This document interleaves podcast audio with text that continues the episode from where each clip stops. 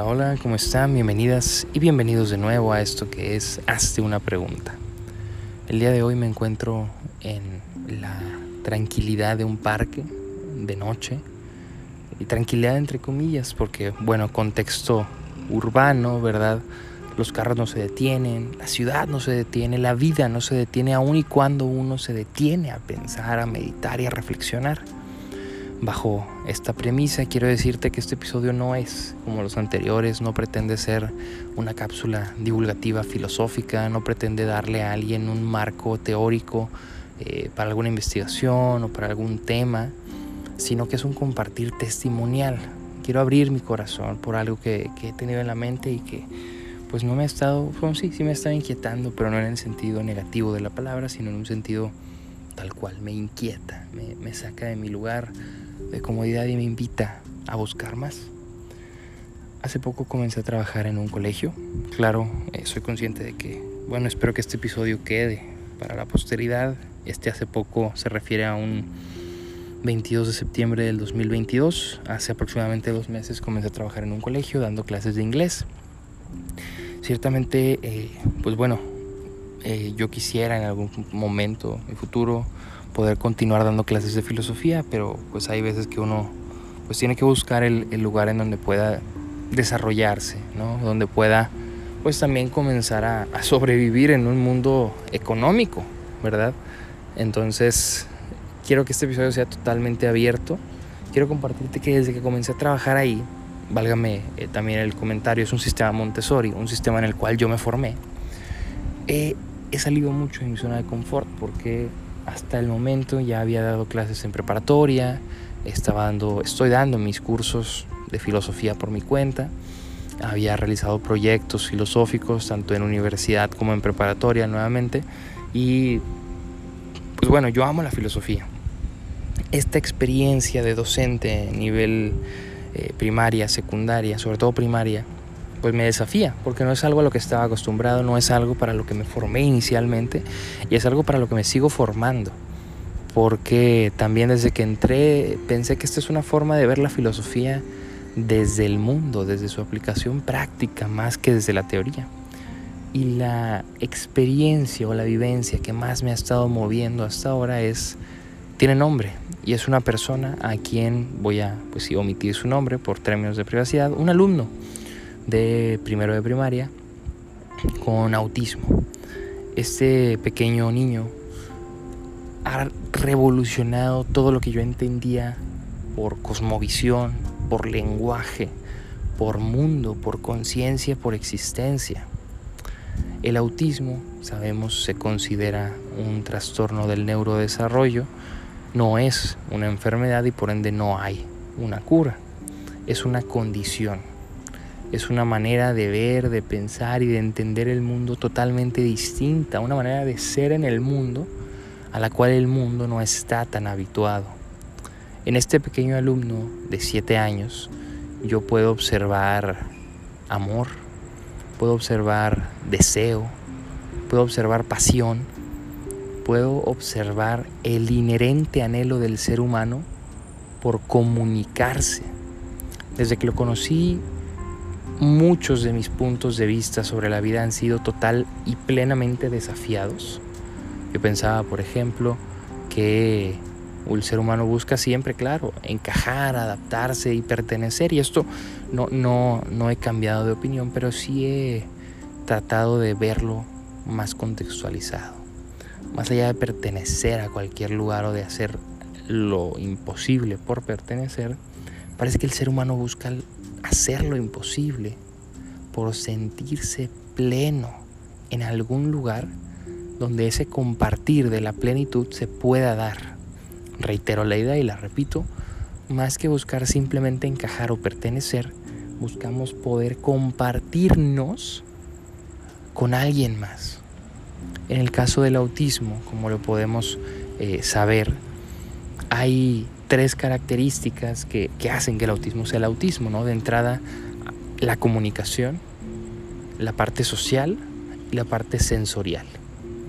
Hay en sus diferentes espectros, porque el autismo, recordemos, también llamado TEA o trastorno del espectro autista, tiene diferentes manifestaciones, es muy heterogéneo, es muy diferente en sus manifestaciones. Hay personas muy, vamos a decirlo así, funcionales con autismo que pueden encajar más fácilmente en el mundo que otras. Hay personas verbales, hay personas que uno puede verlos y no sospechar a simple vista de, que hay autismo, de que tienen autismo, de que son autistas. Pero hay algunos otros que carecen de la habilidad verbal y hay algunos otros que la tienen pero en una medida muy pequeña. El caso de mi estudiante es el que acabo de mencionar, alguien con capacidad verbal muy, muy limitada. También se sospecha, claro, bueno, evidentemente de, la ecolalia. La ecolalia es un trastorno lingüístico eh, que se da en la ecolalia inmediata o tardía, en el cual se repiten palabras muchas veces sin entender el contexto. En la inmediata yo puedo decirle a mi alumno una palabra y él la repetirá quizás sin entender o sin dimensionar de buenas a primeras la parte semántica. En la tardía se pueden repetir frases o palabras que se escucharon hace tiempo o hace algunos días de, la nada en algún momento en el que no se, no se apegan al contexto. En el caso de mi alumno yo puedo ver, eh, claro, y, y, he estado trabajando, he estado estudiando, principalmente he estado estudiando mucho cómo poder apoyarlo. Recuerdo que uno de los días en que yo lo entregué a su familia, acabando la hora escolar, su familia me preguntó, ¿cómo va nuestro pequeño? ¿Se está adaptando mejor? Y una respuesta que me nació del corazón y que la he meditado fue, más allá de que él se adapte o no, creo que hemos ido aprendiendo qué es lo que él necesita y cómo podemos nosotros apoyarlo, ayudarlo. Sí, porque más que querer adaptar a las personas que aparentemente no se adaptan, deberíamos, pienso yo, y por eso reitero, hablo desde el corazón, no desde la rigurosidad científica, deberíamos buscar la manera de entender a esas personas. Porque veo que el primer impulso es adaptarlo a la estructura social. Y claro que es necesario, claro que se va a trabajar, pero antes de eso creo que hay que entender a la persona.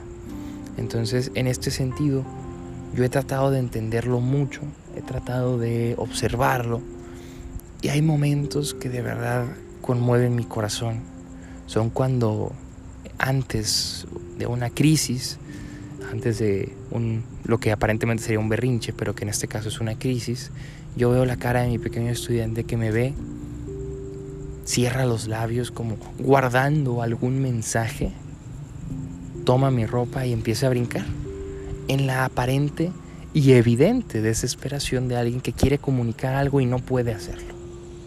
Alguien que desea comunicar y corrijo, no es que no pueda hacerlo, es que a lo mejor el interlocutor no está listo para entender esa comunicación. También aquí es indispensable pues diferenciar la comunicación del lenguaje y del habla. La comunicación se puede dar siempre que se transmita un mensaje y que un interlocutor tenga que descifrarlo, decodificarlo. El habla se da en la capacidad verbal, fonética de un lenguaje, de una lengua más bien. Y el lenguaje pues es un sistema representativo comunicativo. Puede haber comunicación sin lenguaje, puede haber comunicación sin habla, puede haber habla sin comunicación, puede haber lenguaje que no comunique. En este sentido, vamos a pensarlo así. Yo no puedo, no puedo sino asombrarme de la manera de ver el mundo de mi pequeño estudiante, de alguien que con el corazón en la mano me ve y y trata de que yo pueda decodificar lo que me quiere comunicar. Es en esta maravilla y en esta diferencia donde yo puedo ver a la filosofía, donde yo puedo ver el amor, donde yo puedo ver desde mi creencia católica, donde yo puedo ver a Dios en la vulnerabilidad y en el deseo de compartir, donde puedo corroborar un punto que para mí ha sido clave en mis estudios y en mi vida, y es que para mí la teleología o el fin último del ser humano es compartirse, y no solo del ser humano, de la vida misma. Compartirse, partirse con nosotros. Veo una persona que desea comunicarse y que así lo hace, pero que tristemente su entorno no está preparado para recibir eso que él quiere decir, eso que él quiere comunicar, eso que él quiere dar. Quizás no estoy llegando a, mucho, a mucha conclusión clara en este, en este diálogo, en este, más bien en este monólogo, pero quiero compartirme quiero compartir que he experimentado la comunicación sin lenguaje y que he experimentado el amor sin palabras. Debo compartir que se me ha roto el alma cuando comienzo a desarrollar este vínculo, porque me parece y lo puedo afirmar con certeza que hay un vínculo entre mi estudiante y yo, y las veces que he tenido que separarme por cuestiones de clases o, estar con otro grupo, se me ha partido el alma verlo llorar. No porque, y así me han dicho, no porque crea que esté dependiendo de mí, sino porque veo que desea comunicarse y que en este contexto específico, pocas son las personas que quieren verdaderamente entender el mensaje que él está dando, que no simple y llanamente lo quieren ver sentado y haciendo caso. No es por ensalzarme ni ensalzar a quienes buscamos entenderlo, sino es un llamado. Si tú que me estás escuchando a lo mejor no has tenido contacto con el autismo, con alguna persona con autismo, lo que sí has tenido contacto es con la diferencia. La diferencia intrínseca que hace que el ser humano sea igual, válgame la paradoja. Todos somos iguales en el sentido de que todos somos diferentes y que nuestra diferencia buscamos compartir, buscamos darnos, buscamos verdaderamente expresar y dar una parte de nosotros desde nuestra propia vida, desde nuestra propia historia, desde nuestras propias herramientas y desde nuestras propias capacidades.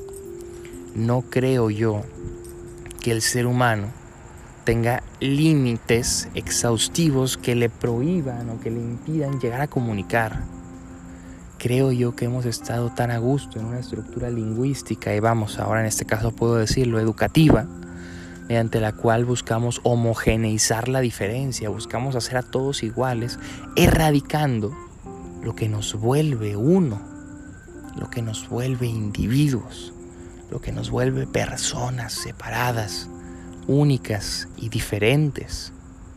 Cada uno de nosotros hemos experimentado la diferencia, eso sí, y estoy seguro de que nuestro sistema social, político, educativo y laboral, familiar, incluso contextual, ha buscado erradicar las diferencias para encajarnos en un molde, en un sistema. Pero qué hermosa es la diferencia que nos permite ser. Si estás escuchando esto y de alguna u otra forma tienes contacto con el misticismo, con la trascendencia, ya sea en la oración, en la meditación, en tus pensamientos, pon ponme en tus pensamientos, en tus oraciones, para que pueda seguir buscando entender y no quedarme con la tranquilidad del molde, con la tranquilidad y la certeza que nos da erradicar las diferencias. Si tienes este contacto con la trascendencia, pon en tus pensamientos y en tus oraciones a mi alumno, a mi estudiante, a mi pequeño estudiante, para que pueda comunicar y seguir comunicando a su manera para que en algún momento, claro, pueda aprender las convenciones sociales que lo hagan poder comunicarse con mayor facilidad, pero sobre todo para que en su vida encuentre personas que busquen más que corregirlo, entenderlo y amarlo desde su ser, desde su diferencia, desde su persona. Esto es todo, es un episodio diferente, es un episodio abierto, si quieres dialogar sobre el tema, estoy más que dispuesto en Instagram, arroba filoso George. Y bueno, ya lo decíamos, una vida que no se cuestiona no es digna de vivirla y vaya que hay oportunidades de cuestionar la vida. Y vaya que cuestionar la vida vuelve a la vida una aventura. Si llegaste hasta acá, muchas gracias y hasta la próxima.